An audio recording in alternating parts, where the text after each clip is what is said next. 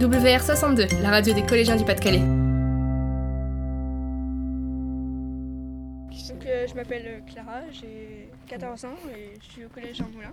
Est-ce que tu peux nous expliquer Donc là, on est sur la plage avec euh, des élèves de 6e. C'est pour une étude scientifique et c'est quoi le but Euh, cette bah, étude? le but donc là euh, d'a- d'amener les 6e sur la plage, c'est de faire des protocoles donc, tout au long de l'année. Euh, donc moi, ça fait depuis deux ans et demi, trois ans à peu près que je suis le projet, puisque bah, j'y suis en fait depuis que ça, ça a commencé. Et là, donc aujourd'hui, c'était le premier que j'organisais, que j'étais derrière. Comment ça se passe? C'est quoi le protocole Euh, bah, le protocole, c'est tous les 10 mètres, on place trois quadrats de 1 mètre sur 1 mètre, 50 sur 50 et 25 sur 25. Et on Mhm. ramasse les déchets qui sont à l'intérieur, uniquement les déchets, pas les végétaux. On- tout ce qu'on ramasse, les déchets dans les quadrats, on les trie. On vide chaque récipient, Mhm. euh, on ne les, les mélange pas, on, on les laisse diviser. Et on coche, en fait, on a une feuille avec euh, tous les déchets qu'on a déjà retrouvés sur d'autres expériences.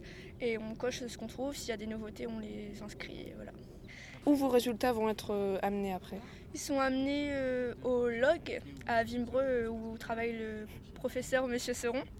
Euh, mais donc lui travaille plus généralement au CNRS. D'accord. voilà. Ce scientifique vous a demandé à vous, pour des raisons de certainement d'avoir plus de mains, pour faire plus de ramassage sur la plage? Ouais, en fait, on a réussi à, à faire ce projet grâce à la fondation La Main à la Pâte, Mhm. qui, qui se charge de transmettre aux scientifiques des collèges euh, pour pratiquer des expériences. Et est-ce que vous avez des outils pour ramasser les tout petits déchets des petites pinces pour faciliter le ramassage des micro-déchets, notamment, on pense aux larmes de sirène.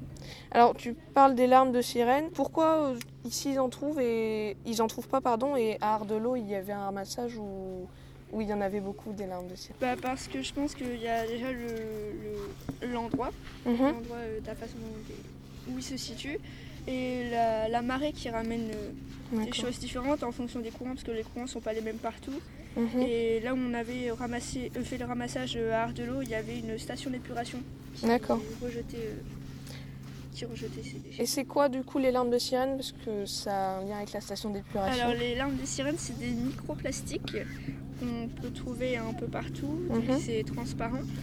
Euh, et des fois, c'est ce qu'il peut y avoir dans les ours en peluche, par exemple. Quand on sent des petites billes, c'est ce qui peut être dedans. Et aujourd'hui, est-ce que tu sais où elle en est la recherche qui est menée par Monsieur Seron? Est-ce qu'il y a d'autres euh, Parce qu'il a, il a donc utilisé le collège depuis, euh, ça fait deux ans que vous travaillez dessus, c'est ça? Et est-ce qu'aujourd'hui il y a d'autres organismes, euh, d'autres chercheurs peut-être? Il y a donc euh, plusieurs chercheurs, donc euh, bah, forcément il a une correspondance. Euh, Il n'y a pas que lui, il y a aussi dans d'autres pays qui participent euh, donc, bah, au projet, qui font des recherches pour trouver un protocole. Le but euh, à, la fin, à la fin de ces recherches, c'est de trouver un protocole universel qui permette de qualifier le nombre de déchets qu'on trouve sur nos plages donc, euh, dans le monde et de pouvoir par la suite trouver une solution qui puisse qui convient à tout le monde.